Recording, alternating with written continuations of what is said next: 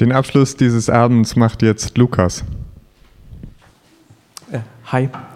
Ähm, ich wollte nur kurz vorher sagen, ähm, dass es so ein paar Videoeffekte in der folgenden Lesungsperformance geben wird, die eventuell ähm, Epilepsie ähm, be, äh, ja, sag ich mal, ähm, triggern könnten bei Menschen, die betroffen sind. Ähm, also die so quasi stroboskoplichtartig ähm, funktionieren. Ähm, also wer da irgendwie Probleme hat, nicht, dass irgendwas passiert, ähm, könnte entsprechend äh, wegschauen, äh, rausgehen oder so. Ja. Ich dachte mir, es wäre wichtig, das anzukündigen.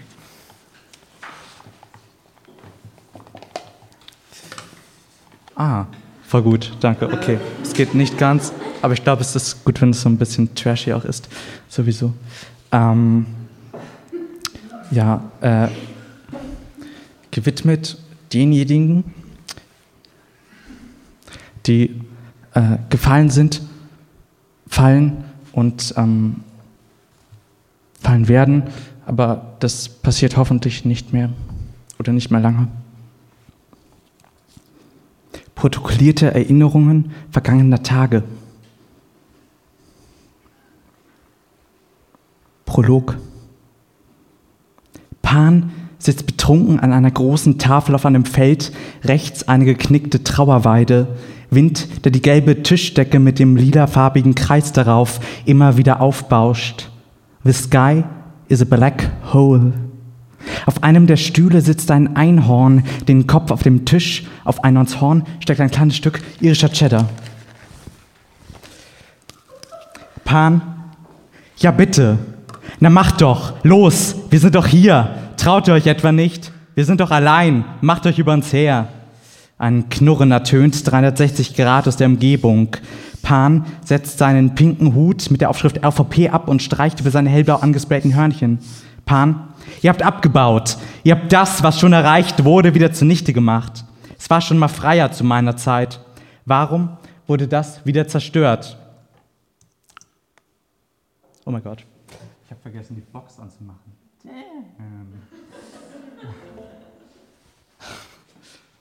Fail. Okay.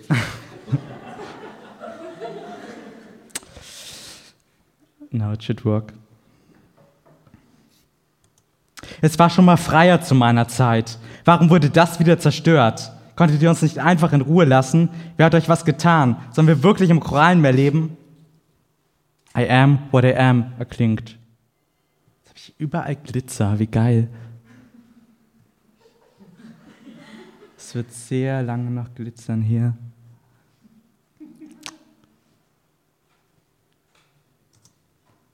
Sollen wir wirklich im Korallenmeer leben?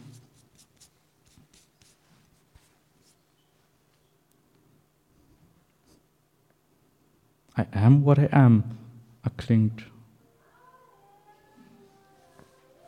Ja.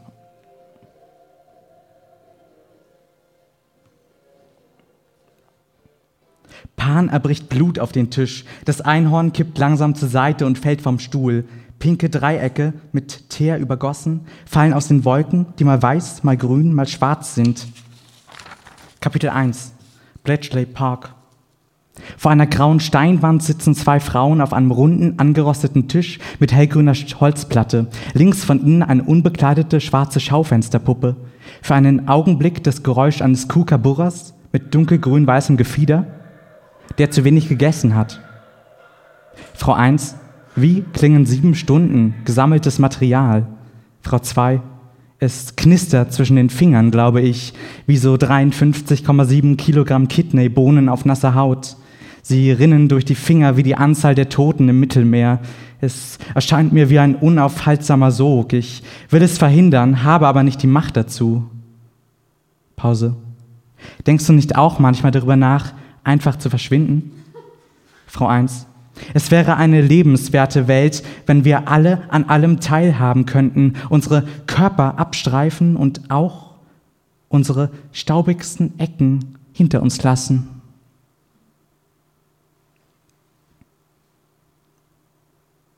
Die Geschichte der Menschheit ist eine Geschichte der Gewalt und des verbrauchten Wassers. Pause. Ja, ich denke über das Verschwinden nach, Richtung Cyberspace oder in eine kleine Einzimmerwohnung auf dem Mars. Das Knacken eines alten Radios. Frau 2, ich habe mich schon länger gefragt, wo die Gefühle wohnen. Eine Nussschale ist es nicht und auch kein nachgerüsteter VW-Bus. Sieben Jahre Regen und verschimmelte Salami-Pizza, die sich langsam darin auflöst.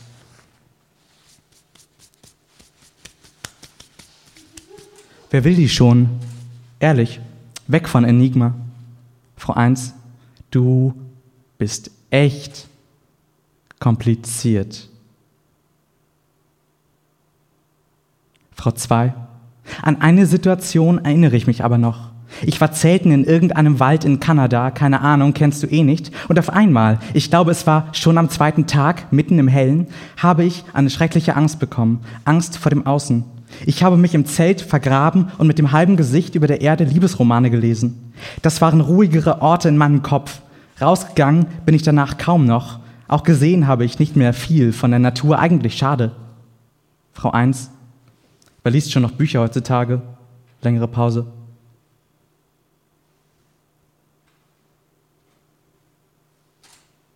Folgst du mir eigentlich auf Wattpad? Frau 2. Nein. Pause. Das ist das seltsamste Date meines Lebens. Aber irgendwie finde ich es auch geil. Schweigen. Frau 1, ich glaube, ich bin aromantisch. Darf ich dich trotzdem küssen? Schweigen. Der Kopf der Schaufensterpuppe fällt ab. Kapitel 2. Über Licht machen. Dunkelheit. Langsam gehen flackernd weiße Leuchtstoffröhren an. Claire steht in einer leeren Lagerhalle, zitternd. Sie trägt ein weißes Top, eine hellblaue Jogginghose sowie einen rosafarbenen Umhang. Unruhig, sich um, unsicher umblickend immer wieder nach vorn. Schließlich fängt sie an zu sprechen. Claire, Leben heißt fallen, glaube ich. Pause. Nicht, dass ich schon wieder falsch verstanden werde. Es, es ist nur so, dass sie holt ein hellgrünes Jojo mit einem Pi drauf aus der linken Hosentasche und spielt damit herum, lässt es abrollen und wieder hochklettern, betrachtet es verloren. Fühlen. Wann ist es mir möglich, mich so zu fühlen, wie ich es eigentlich möchte? Das frage ich mich. Ich habe mich gut gefühlt, als ich beim Casting für das hier gewonnen habe. Oder als mir meine Eltern wieder in die Augen blicken konnten. Oder als ich mein erstes Geld auf dem Konto hatte. Oder als Titanic endlich vorbei war. Oder als ich vor einem Jahr einen 100-Euro-Schein gefunden habe. Sowas passiert sicher nicht häufig. Oder nach meiner Operation.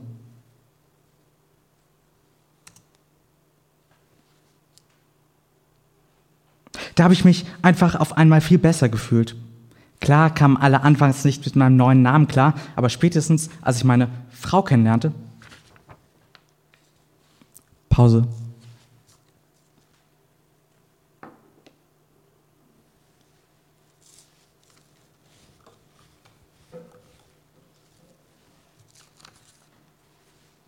Glück ist, ich glaube, Glück ist eine Sache, an die du dich immer nur annähern kannst, die du immer nur weiter und weiter umkreist, ohne es wirklich jemals zu erreichen. Pause. Soll ich noch was sagen oder ist es okay? Pause. Sonst sag es einfach, ja? Steck das Jojo in die andere Hosentasche. Die hintere Hallenwand nähert sich. An den Rändern bilden sich Galaxienhaufen in dunklen Blau, Grün und Pinktönen. Claire nimmt ein großes Feuerzeug und zündet nacheinander die Sterne an. Claire? Das unmögliche Theater ist eine Sache im und gerade deshalb ohne Raum. Pause, überleg kurz. Ich glaube, wenn du die Dinge so zusammenbringst, wie sie eigentlich nicht sein sollen, allerdings doch können, claro, im, immer wieder im Text, dann, dann kannst du etwas erreichen. Das dahinter, das davor. Pause das Geräusch einer Dose Erdnüsse, die geöffnet wird. Unmögliches Theater ist, wenn ich plötzlich angerufen werde und ein neues Auto gewonnen haben soll, obwohl ich nie an einem Gewinnspiel teilgenommen habe. Wenn ich komplett mit mir zufrieden wäre. Pause. wenn das Universum Sound bekommt.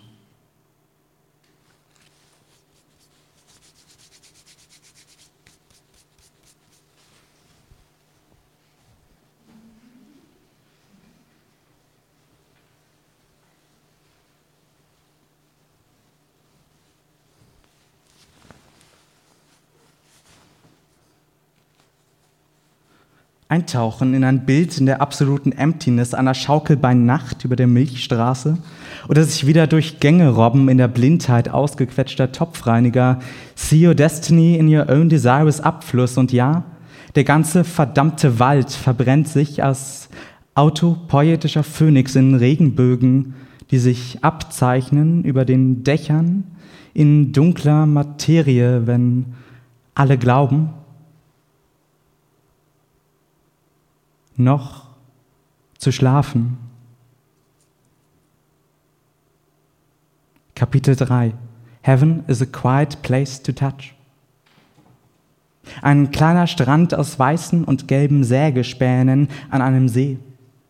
Die schwarz-lilafarbenen Wellen sind friedlich und schlagen keine Kinder, schwappen sanft an Land. In der Ferne ragen verwitterte T-90-Panzer aus dem Wasser empor. Eine Zitrone taucht an der Oberfläche des Sees auf. Blub. Sie treibt so vor sich hin und versucht zu pfeifen.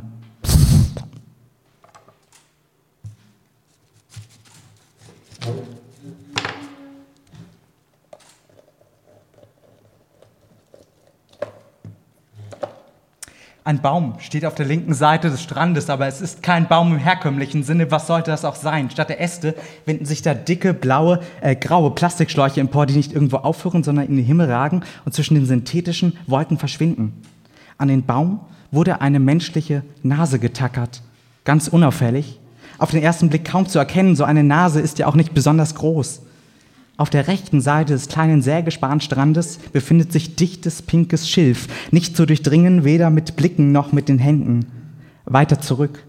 Eine brennende, hellgrüne Biomülltonne mit offenem, weißem Deckel in der Mitte des Strandes. Links räkeln sich die Schläuche.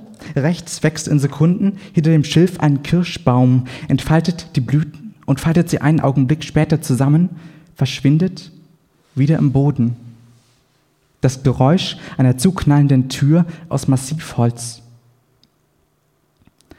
Ein kleiner Frosch hüpft über Büroklammern zum Strand. Ihm steckt selbst eine überdimensionale weiße Büroklammer horizontal, aber doch leicht schräg im Kopf. Als das Tier den Baum auf der linken Seite des Strandes erreicht hat, löst sich ein Schlauch, schlängelt sich gen Erde und saugt den Frosch ein. Aus dem Schilf wird ein rot blinkendes Open-Schild geworfen und eine Ente verlässt den pinken Wuchs nach vorn, watschelt über das unermüdlich blinkende Schild, steuert auf den See zu. Sie putzt sich kurz und läuft ins Wasser, Wellen umspülen ihre menschlichen Füße, die Fußnägel sind hellrot lackiert. Und sie lässt sich hinaustreiben, schwimmt fidele Kreise, weicht geschickt den auf einmal nacheinander aus dem nass schießenden Kreissägen aus und verschwindet nach links aus dem Bild. Draußen auf dem Wasser bricht einer der Panzer laut scheppernd in sich zusammen. Die Biomülltonne kippt um, das Feuer greift auf den Strand über und der ganze schwarz-graue Rauch steigt auf, bis er nicht mehr kann. Zwei junge Männer in grauen Anzügen, Hand in Hand, fallen rasend schnell vom Himmel und durchbrechen die Wasseroberfläche, versinken. Der See schließt sich über den Körpern. Im Schilf raschelt es aggressiv, als es von den Flammen verschlungen wird.